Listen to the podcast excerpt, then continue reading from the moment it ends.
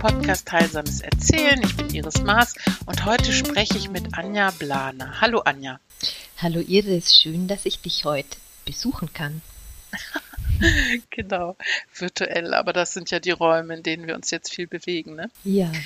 Ja, Anja ist Geschichtenerzählerin aus Fürth und du hast was ganz Spannendes gemacht. Du hast auch in einem Frauenhaus gearbeitet und dort auch mit Märchen gearbeitet. Ein Frauenhaus, das ist ja ein Raum, wo man Schutz sucht, sage ich mal, Mütter mit ihren Kindern vor Gewalterfahrung.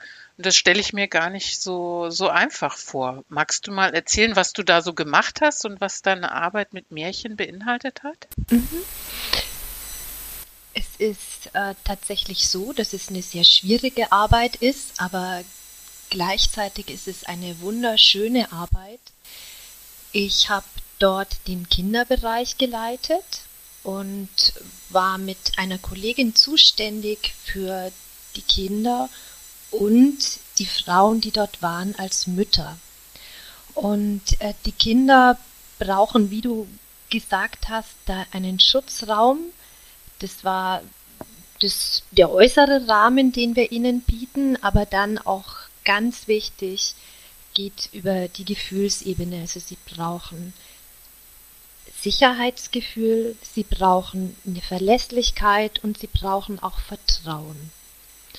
Und nicht zu kurz kommen sollte auch, dass die Kinder mal im Mittelpunkt stehen können. Und das ist natürlich was, wo sich die Märchen hervorragend eignen, wenn man ihnen die erzählt.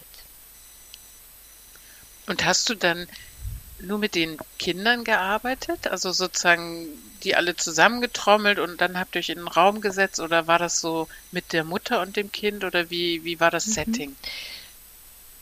Natürlich arbeiten wir immer ganz individuell und einzelfallorientiert und ich habe sowohl Mütter mit ihren Kindern erzählt als auch Kindern alleine oder den Kindern als Gruppe. Und wie wählst du denn dafür Märchen aus? Es ist so, dass ich natürlich erstmal die Kinder wählen lasse, wenn die wissen, ich erzähle ihnen eine Geschichte, da kommt kam manchmal schon, ja, ich habe ein Lieblingsmärchen, kennst du das, kannst du mir das erzählen? Aber natürlich gibt es auch Märchen, die ich im Repertoire habe, die sich besonders gut eignen. Das sind vor allem Märchen, die in vielen Kulturkreisen vorkommen, die die Kinder oder die Mütter schon kennen, wie zum Beispiel die Sieben Geißlein. Ah, und die gibt es auch in anderen Kulturkreisen? Ja, genau, da haben die Geißlein sogar Namen. Natürlich ist die Geschichte ein bisschen variiert, in einer anderen Form, aber sie ist einfach von der Grundstruktur her vertraut und das fand ich ganz schön. Wie ist deine Erfahrung? Können die Kinder dann auch Märchen benennen, die sie gerne hören möchten? Mhm. Das können sie sehr gut. Man meint ja, dass Kinder vornehmlich Disney-Märchen kennen und ja. dann nur Anna und Elsa hören wollen. Aber ähm, wenn man ein bisschen gräbt oder Märchenbücher hinlegt, dann fällt ihnen auch ganz viel ein. Was passiert dann bei den Kindern? Also sie, sie haben sich ein Märchen gewünscht oder du hast eins mhm. mitgebracht. Und dann ist es natürlich wichtig, dass sich dafür erstmal einen wunderschönen Rahmen schafft. Das heißt, der Raum ist schön vorbereitet, die Stimmung ist einladend und entspannend, äh, die Kinder können sich hinkuscheln, ähm, Körperkontakt ist auch immer ganz wichtig und dann kriegen sie das Märchen erzählt und dann kommt der Clou, dass je nachdem, ich ein Angebot mache. Und manchmal hatten die Kinder Lust dann zu malen.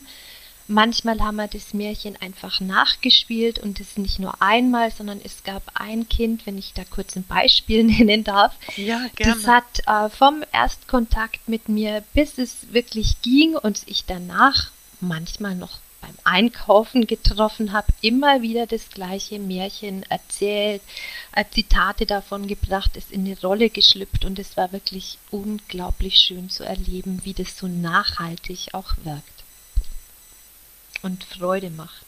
Wenn du sagst, dass das nachhaltig wirkt, hast du dann noch mal später mit den Kindern gesprochen oder hast, sind die noch mal auf dich zugekommen oder was passiert da in den kleinen mm. Herzchen und Köpfen? Also ich nenne wieder mal ein Beispiel. Es ist so, dass ich in der Arbeit für die Kinder immer ein Schatzkästchen vorbereitet habe. Da hat jedes Kind eins bekommen und das haben wir während der Dauer des Aufenthalts gefüllt. Und natürlich können da Märchenfiguren reinkommen, dann kleine Bastelarbeiten, kleine Helfer aus dem Märchen oder äh, wir arbeiten Körperübungen dazu. Und das kriegen die Kinder dann mit nach Hause und können das dann immer wieder öffnen oder die Körperübungen zu Hause immer wiederholen. Ein Beispiel, es gibt jetzt das Märchen der Bienenkönigin. Das kenne ich. ja.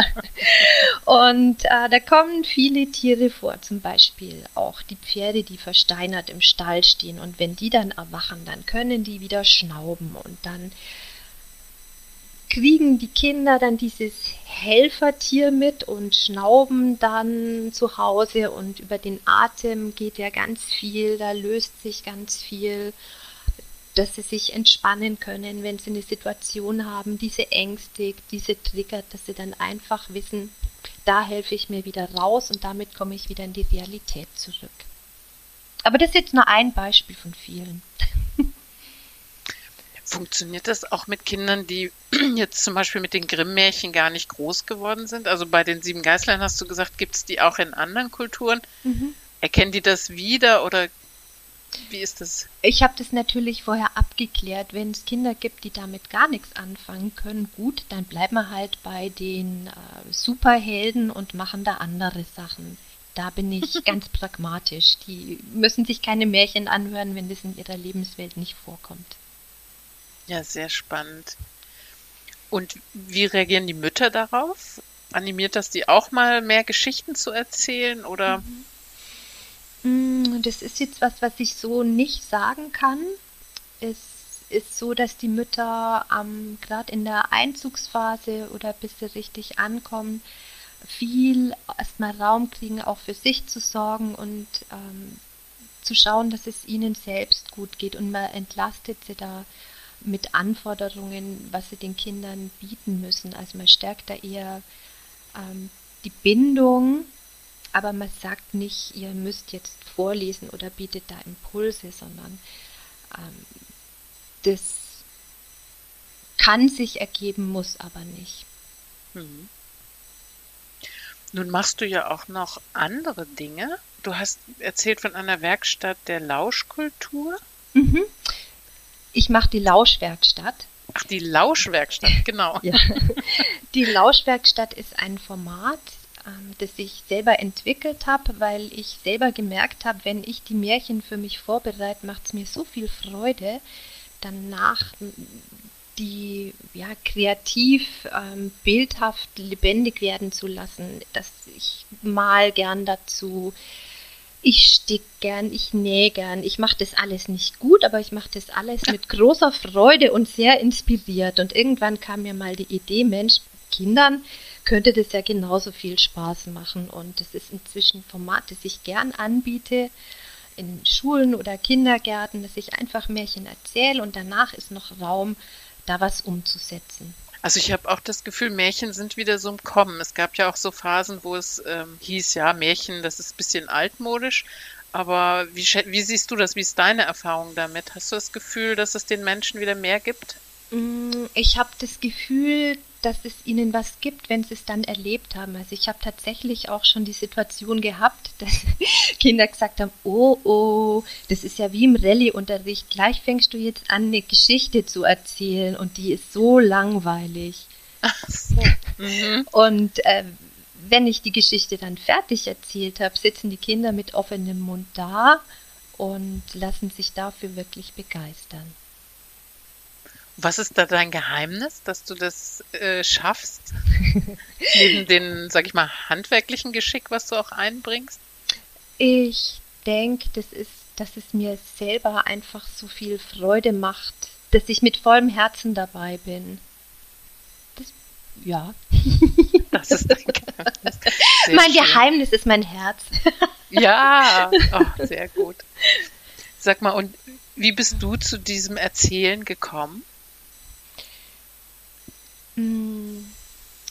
das ist eine sehr spannende Situation, dass du mich das gerade heute fragst, denn genau heute vor zehn Jahren hatte ich eine sehr schwere Krankheit und ich meinte dann danach wieder mein Gedächtnis trainieren zu müssen, das damals in Mitleidenschaft gezogen wurde. Und ich erinnerte mich, dass mir vor längerer Zeit jemand gesagt hatte, Mensch, Anja, Märchen erzählen wäre was für dich. Und dachte ich, naja, die muss man ja dann auswendig lernen und das ist dann auch gleich ein gutes Gedächtnistraining. Als ich dann meine Ausbildung bei der Märchenschule Dornrosen absolviert habe, habe ich gemerkt, oh, es geht gar nicht darum, sich was zu merken, es geht nicht um Leistung zu bringen, sondern es geht darum, Geschichten mit dem Herz zu erfassen, die Bilder im Kopf entstehen zu lassen und das auch anderen zu schenken, dass die ihre eigenen Bilder im Kopf sehen. War für mich eine große Freude. Also man musste gar nicht so viel auswendig lernen dann. Nein, gar nicht. Es hatte also auch für dich selbst einen heilsamen Effekt, weil, weil du nach der Krankheit dadurch dich wieder so zurückgeangelt hast, oder? Ja, und das habe ich immer als sehr bereichernd erlebt. Ja. Mhm. Sehr schön. Hast du denn vielleicht auch eine Geschichte für uns heute, die du uns erzählen kannst? Ja, habe ich. Lange Zeit verging, bevor sich die Leute nicht mehr erinnern konnten, gegen welches Gesetz das Mädchen verstoßen hatte. Sie erinnerten sich nur noch, dass der Vater selbst es von einem Felsvorsprung hinab in das Eismeer gestoßen hatte. Dort ertrank sie.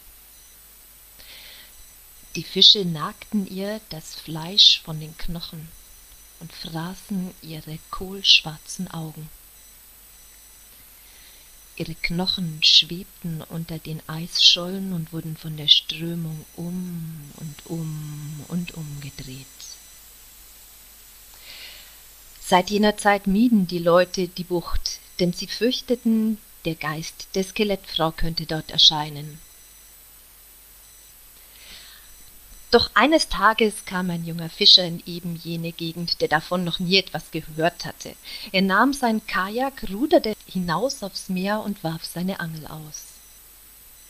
Deren Haken verfing sich sogleich in den Knochen der Skelettfrau. Er spürte den Zug. Jetzt muss ich lang nicht mehr auf die Jagd gehen. Etwas Schweres schien an der Angel zu sein. Er zog und zog mit aller Kraft. Unter Wasser wehrte sich die Skelettfrau mit aller Kraft. Doch je mehr sie sich in den Wellen wehrte, desto mehr spann und drehte sich die Angelschnur um ihre Knochen. Schließlich schaukelte das Boot bedrohlich, doch mit letzter Kraft zog der Fischer die Gestalt nach oben.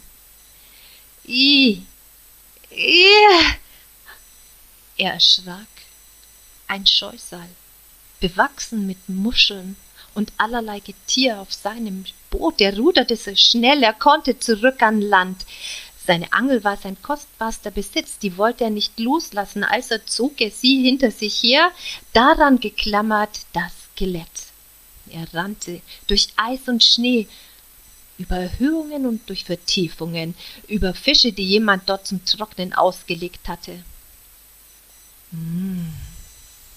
Mm.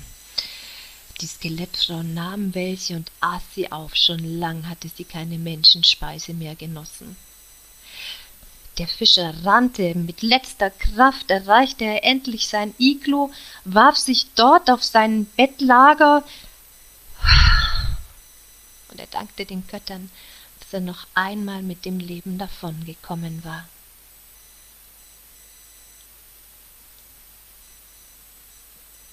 In der Finsternis, in der Ecke, lag die Skelettfrau.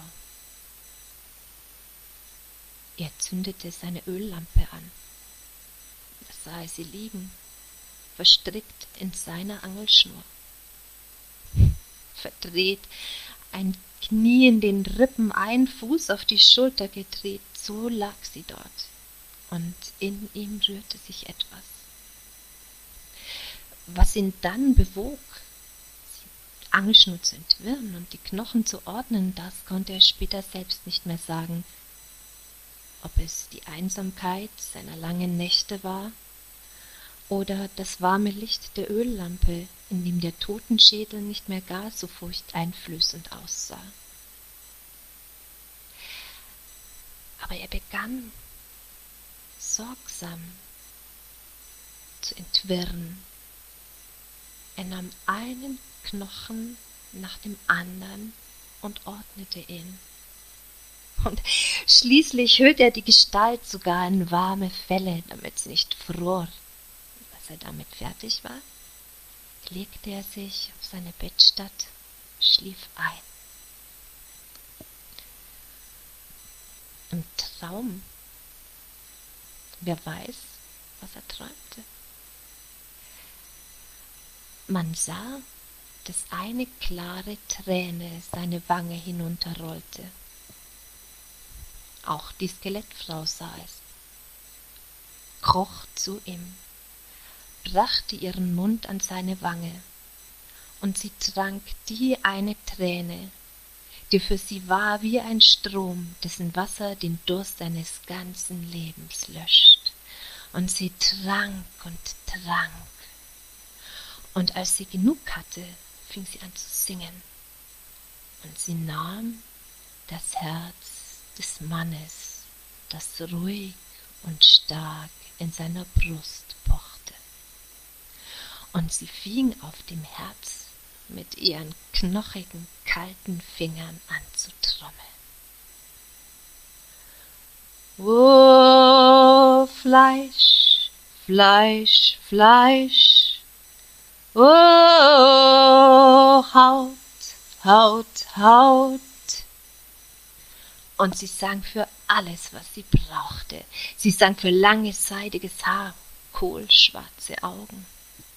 Sie sang für gute Ohren und eine feine Nase.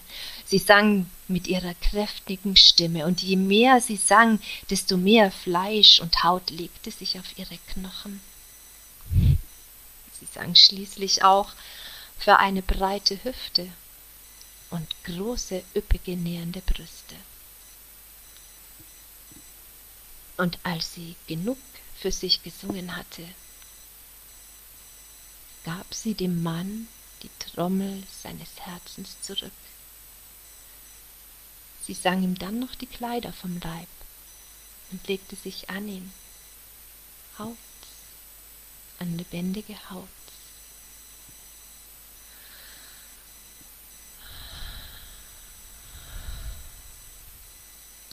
Am nächsten Morgen erwachten die beiden, eng umschlungen, aneinander geklammert. Seit dieser Zeit, so sagt man, sorgten die Tiere des Meeres, die Geschöpfe für den Mann und die Frau, und ihnen mangelte es nie mehr an etwas. Ja, so wurde es mir erzählt, so habe ich's gehört und so habt's ihr heute gehört. Oh, was für eine schöne und auch ein bisschen schaurige Geschichte. Mhm. Ah, das ist eine tolle Geschichte. Ist auch so, ja, die berührt ganz viele Seiten, auch in mir so. Mhm. Ja, dieses Frausein. Oft ist man nur für andere da und fühlt sich schon so ein bisschen ausgelutscht. Mhm. Und ich mag an der Geschichte diese Selbstermächtigung. Das ist einfach was, in der Arbeit mit den Kindern und den Frauen so unglaublich wertvoll und wichtig ist, dass man merkt, man ist nicht Opfer, man ist die Gestalterin des Lebens. Das ist ein Bild, das ich ganz oft hatte. Du bist die Regisseurin deines Lebens. Du hast es in der Hand, wie du mit deinem Kind umgehst. Das kann dir niemand sagen und du machst es richtig. Das ist tief in ihr drin, dass du das kannst. Mhm. Ja, genau. Wunderschön. Ganz ja. tolles Beispiel. Ganz tolle Geschichte und so schön erzählt, Anja. Mm, mm. Ja, Iris, was mir noch ganz wichtig ist, was ich ja. noch ähm, sagen möchte. Jedes Jahr am 14. Februar gibt es die weltweite Aktion One Billion Rising.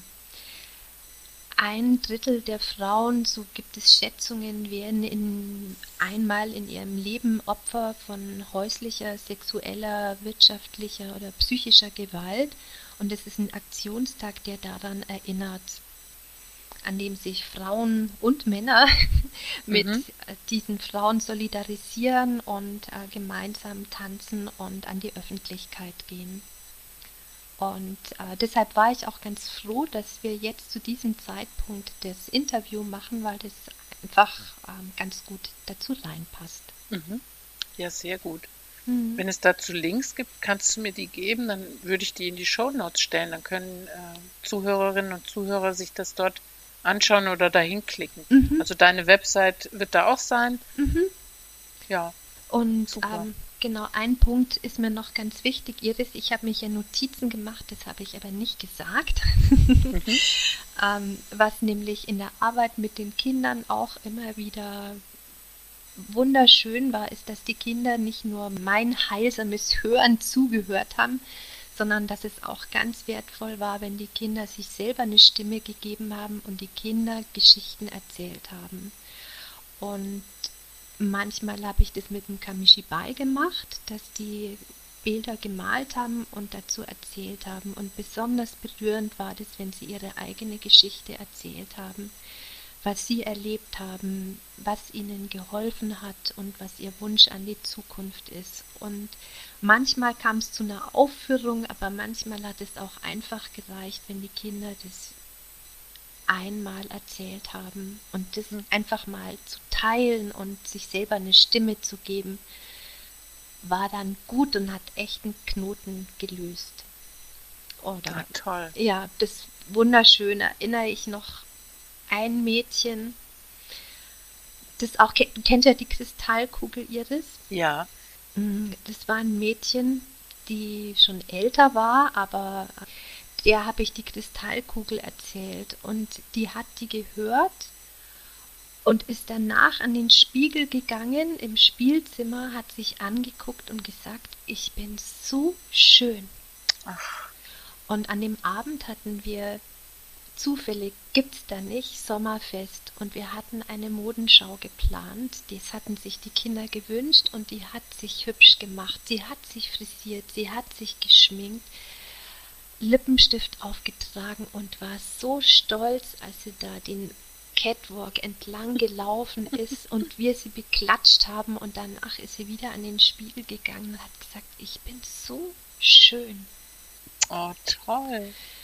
Iris, das ist, das ist so unglaublich. Wichtig. Ja. Hm. Und, und das war ganz unfassbar schön, wie die das gemacht hat, wie die da angesprungen ist, das, ist, das war unglaublich irres. Und diese Zufälle dann eben, dass das an dem Tag war, das war unglaublich. Hm, ach, verrückt. Ja. Aber das finde ich auch so wichtig. Äh, oder auch überhaupt so, wenn man so eine Gewalterfahrung hat, das ist ja auch dann, dass man selber die Botschaft bekommt, ach nee, ich bin nix oder so, ne? Genau, und ich da was entgegenzusetzen und da mhm. Kraftorte, Kraftgeschichten zu finden, mhm. die einem dieses Gefühl zurückgeben. Mhm. Ja. Des Ganzseins oder des Okay-Seins, des Dazugehörens, ne? Mhm. mhm. Hm. Ja. Ach toll, dass du das noch mit uns geteilt hast. Ja. Wunderschön. ja, ich wünsche dir für diese Arbeit weiterhin ganz viel Erfolg, auch mit der Lauschwerkstatt und bedanke mich für deine Zeit heute und für die wunderschöne Geschichte, die du uns geschenkt hast. Ja, ich sende dir ganz viel Liebe. Vielen Dank, Iris.